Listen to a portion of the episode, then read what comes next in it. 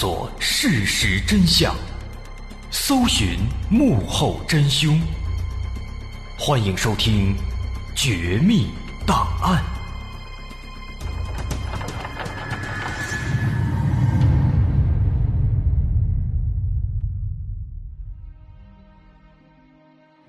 还原事实，探索真相。欢迎继续关注我们的《绝密档案》，我是大碗。刚上节说到，在一八五五年二月九号的早晨，英国德文郡的一些居民一觉醒来，发现自己家门前多了一串奇怪的脚印。这些脚印前不见头，后不见尾，老长一溜，不知道延伸到什么地方。而且更奇怪的是，留下脚印的生物好像能够无视地形，不论是地面，还是房顶，还是墙上，都能留下脚印。后来根据事发各地反映的情况，伦敦新闻画报大致画出了这个生物的行进路线。其实方法很简单，找个地图，根据脚印的朝向，在各个发现脚印的地方连线，最终得出的线路图。就是那个生物的行进路线。那根据当时提供的这个线路图，目前可以得知的确凿情况是，脚印来自德文郡东海岸的一个叫做德利市的小镇的方向，但是具体源头在哪儿，没人知道。因为德利市也有人沿着脚印往源头方向寻找，但是没有结果。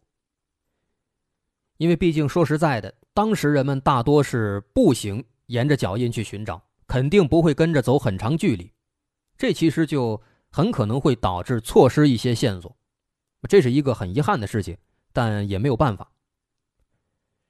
那么这串脚印当时呢，是从德力士的方向出发，先是往西走了大概六十公里，在一个伐木场的边缘开始拐弯往东北方向走。在大概三十公里之后，又开始往东南方向走了大概七十公里。这个时候，脚印穿过了有确凿记载的最南方的一个小镇，叫奥克兰兹。从奥克兰兹再往南，当时就没有相关的记录了。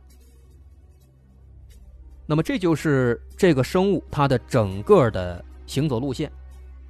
这个路线，如果大家在纸上画一画，能发现。很像是一个不工整的阿拉伯数字四。那么，根据这个路线图，能不能得出一些有用的信息呢？恐怕很难，只能大致计算出这个生物走了至少有一百六十公里的路程，他的体力肯定是相当了得的。在这份线路图被报道之后，一八五五年二月二十五号。一位叫做马斯格雷夫的牧师也给伦敦新闻画报写了一封信，描述了在他所在的鲁斯库姆地区出现的一些脚印情况。当时他也尝试着去寻找这个脚印的源头，叫了其他几个人，还专门带了几条训练有素的猎犬，一直追踪到了一片树林。但是到树林边缘之后，猎犬却不肯进入树林半步。就只是对着树林不断的叫，大伙一看这个情况，也都不敢进去了，最后也只能是无功而返。那么紧接着第二天，在二月二十六号，更加官方的报刊《泰晤士报》也报道了这起神秘的脚印事件。这篇新闻里汇总了脚印的所有发现地点，从艾克斯茅斯直达托普瑟姆，跨越艾克斯河。延伸到泰格茅斯，这些地点也大多都包括在了之前《伦敦新闻画报》提到的脚印路线图里。但需要说的是，除此之外，还多了一些更远、更南方的托特尼斯和托基等等地区。那么这一份可以说是最为官方的报道，在当时引起了相当大的轰动，也进一步证明这个留下脚印的生物。它在一夜之间所走的距离，比人们想象的要长得多得多。那么，其实现在从当时留存的这些记录来看，那个时候的人们对这个脚印还是比较害怕的。主要原因呢有两个方面。第一，从这些脚印的形状看起来，它像是某种动物的蹄子留下的，而从间距和脚印的分布来看，这个东西它应该又是直立行走。这样的一个情况，加上一些人为的渲染，包括一些前面那个记者描述的说脚印特别烫，还有那个牧师啊说猎犬不敢进树林，等等等等这些情节，再加上那个时候人们的文化程度普遍不高，基督教国家呢。人们的信仰里面总会有恶魔撒旦的形象，这样一联想，直立行走，又有蹄子，这不正好是恶魔的形象吗？完了，更害怕了。第二个方面呢，这个脚印确实也非常神奇。前面说了，无视地形，飞檐走壁，这是最让人不能理解的。而且这个现象呢，应该它也不是夸张的成分。因为当时很多的报纸的报道当中，同时都有记载。比如在《西部名人家庭报》当中就有这么一段记载，原文是这样写的：自最近的暴风雪之后，某些动物留下的脚印在当地居民中引起了骚动。相比这一问题更难理解的是，有着十二英尺高的围墙的花园被踏过，灌木丛却没有任何损坏。他还在教堂的院子和墓地之间留下了脚印，许多人已经追踪了脚印几英里，但目前仍然无法解开这个谜题。所以你看，本来脚印的特征它就符合恶魔的形象，再加上有这种飞檐走壁的特殊能力，那更不得了了。当时很多人都非常恐慌。那么这个脚印到底是什么东西留下的？单从当时的这些资料来看啊，似乎没有什么线索。真正有用的线索出现在一九五二年，在那一年，有人发现了一本德文郡艾克斯茅斯的制记报告。有人说，这个制记报告是什么东西呢？这个其实类似于咱们经常听说的一些，像是杭州市志、青岛市志。包括一些县还有自己的县志啊，类似这样的东西，他会专门记载当地的一些历史事迹啊、风俗文化呀、一些名人啊之类的。那么在当时这本志记当中，啊，发现了一条新的线索，说在艾克斯茅斯附近的一座房子里，可以看到位于二楼的窗棂上也留下了脚印，但是房顶和窗外的墙上。却没有留下任何痕迹。那么这个情况就非常奇怪了。当时很多人就猜测说，会不会这个东西会飞呢？它从上面飞下来，落在窗棂上待了一段时间，然后又飞走了。所以前前后后其他地方都没有看到别的脚印，就这一个。那么其实这个是很难说的，啊，有可能是误会，可能是某些其他动物留下的。但让人误以为也是所谓的恶魔脚印，这是一种猜测。但是问题在于啊，后来人们发现了类似的其他线索，在克莱斯特圣乔治也有相关的资料，说有人在田野里发现了一些不连贯的脚印，说这些脚印啊，走着走着会突然中断，隔一段距离又会再次出现。那这么看的话，可以猜测说这个东西有可能会飞，走了一段飞了，然后落下来再接着走。所以如果说刚刚那个窗棂上的脚印是误会，那么现在这个资料记载的这个情况，这又是为什么？啊，一时间实在是让人摸不着头脑。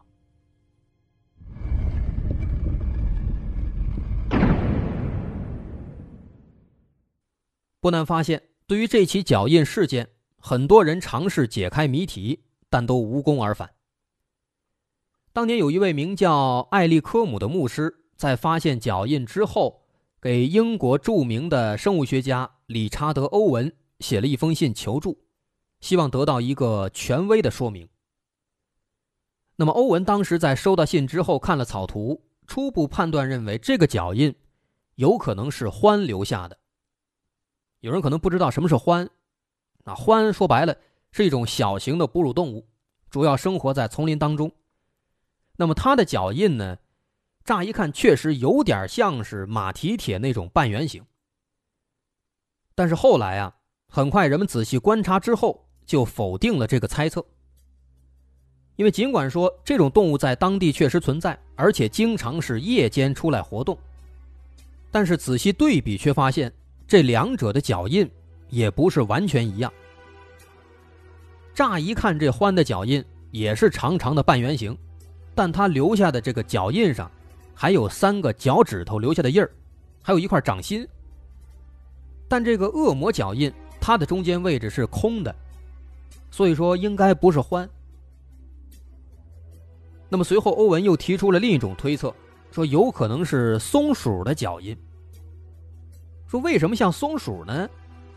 因为他发现啊，这个松鼠的脚印虽然说一开始看确实不像，但是当这个脚印留下了，然后这个雪渐渐融化到一定程度之后，再看就特别像了。那么大伙后来一观察，发现确实是这样，很像。但是，一仔细琢磨。发现这个猜测呢存在漏洞。为什么？毕竟这个松鼠啊，它是一种常见的动物，经常出现。假如说真的是松鼠留下的，先不说一百六十公里那么长的距离是怎么做到的，就说为什么在此之前从来没有出现过类似的所谓恶魔脚印的相关事件呢？因为如果真的是松鼠干的，按理说这样的事情应该经常出现才对。所以，松鼠这个推测，最终也没有成立。不过，这种有关动物的猜想，却给很多人提供了思路。他们也不光顾着害怕了，开始琢磨有没有可能，是一些平时不会想到的动物留下的，像是老鼠啊、水獭呀等等这些。这些动物乍一听呢，好像确实不可能，但如果仔细观察呀，其实能发现。他们在雪地上留下的脚印，跟那个恶魔脚印啊，确实有点像，但也仅仅只是有点像了。后来经过专业人士讨论，发现都不是。那么总而言之呢，经过相当长时间的讨论之后，各种动物的脚印都被猜遍了，但没有一个能对得上的。既然如此，一百多年之后的调查者们。开始转换思路，重新审视这起事件。心想，他会不会跟其他的很多所谓的未解之谜一样，仅仅只是一个谎言呢？纵使如此之多的报道和记载似乎能够证明这件事情它的广泛性和真实性，但是这些人还是尝试着去寻找其中存在的漏洞。而不久之后，他们的尝试也似乎真的有了眉目。首先，尽管德文郡各地都出现了有关这些脚印的报道，但如果仔细检查这些资料的话，能够发现，其实并非所有的对脚印的描述都是完全一致的。比如，来自南德文郡的一封信当中，对脚印的尺寸是这样描述的：长四英寸。宽二又四分之三英寸，步幅约八英寸。但是在二月十三号对事件最早的那篇报道里，他却是这么写的：这些脚印非常独特，它们约有三英寸长，二英寸半宽，形状完全一致，像驴的蹄子，步幅约为一英尺，很有规律，很明显是两足生物的脚印。所以你看，两者对比，差异就出现了。而且事实上，如果深究，能发现各地对脚印的报道存在各类的细节的差别，比如大小、特征，甚至发现的时间上都会有所出入。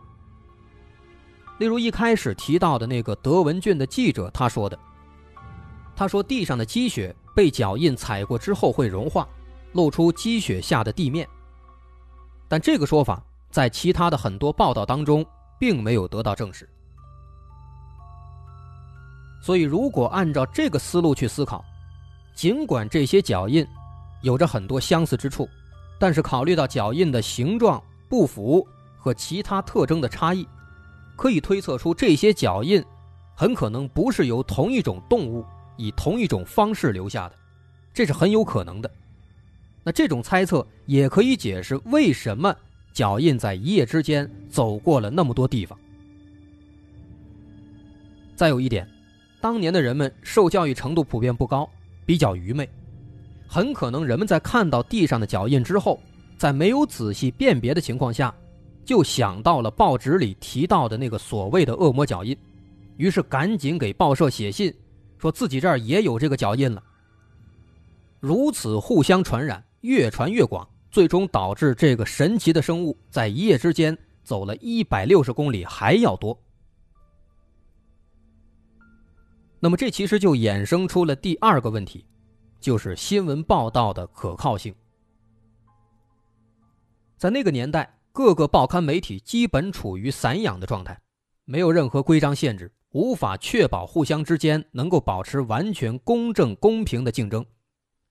那这就会催生出一些花边新闻、一些过分渲染的情况，甚至一些编造新闻的情况。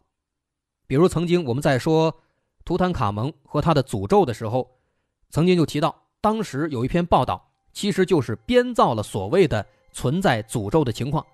人家当时根本就没有发生好多人出车祸死亡等等事件，他就编造了一个说出现了这样的事情，从而让自己的报纸卖得更好。所以，针对这起事件，我们可以做一个这样的猜想：也许最开始的确有一个地方发现了一些奇怪的脚印，可能这个脚印是某些不常见的动物留下的，大伙儿不认识，于是给报社写信。但实际上呢，这些脚印它也没有什么诸如飞檐走壁、融化积雪那么神奇。不过，一些媒体为了博眼球、冲销量，开始故意夸大事实。于是就出现了我们刚刚所说的那一点：人们受教育程度普遍不高，比较愚昧，很可能随便看到地上有一串脚印，在没有仔细辨别的情况下，就认为这也是报纸里说的所谓的恶魔的脚印。其实从现在来看，这种情况的可能性是比较大的，因为在很多的新闻报道和资料当中，他们提供的一些脚印的草图，有很多是不一样的。有一些草图上画的那个脚印就是一个单纯的倒过来的字母 U 的形状，但另外有一些草图上，却给这个脚印画上了一些爪印，啊，好像有这个几个脚趾留下了那个印记。很多草图都不一样，那么从这一点其实也能够反映出一定的问题，有可能是存在一些掺假的成分的。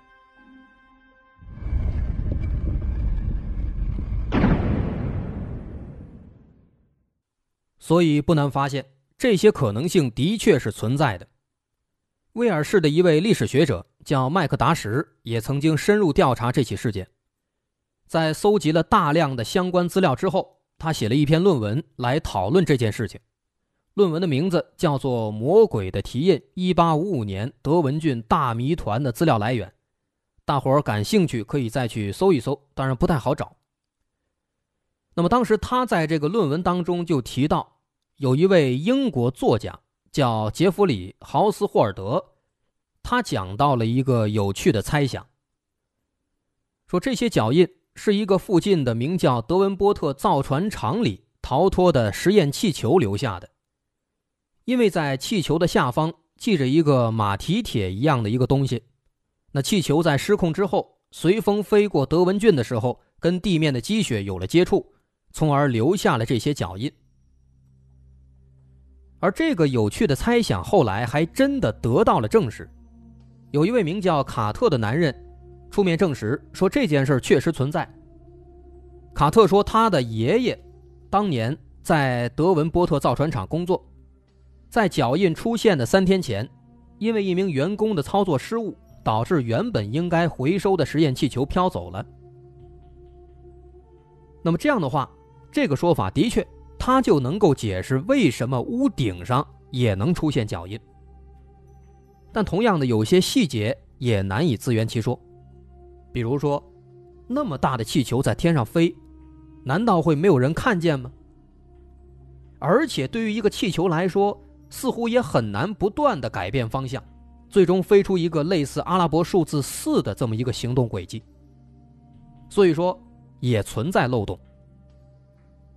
因此，最终在那篇论文当中，麦克达什最终得出的结论是，没有一个理论能彻底解释这些脚印为什么出现。的确，假如当年有关脚印的新闻报道都属实的话，这确实是一个难以解释的超自然事件。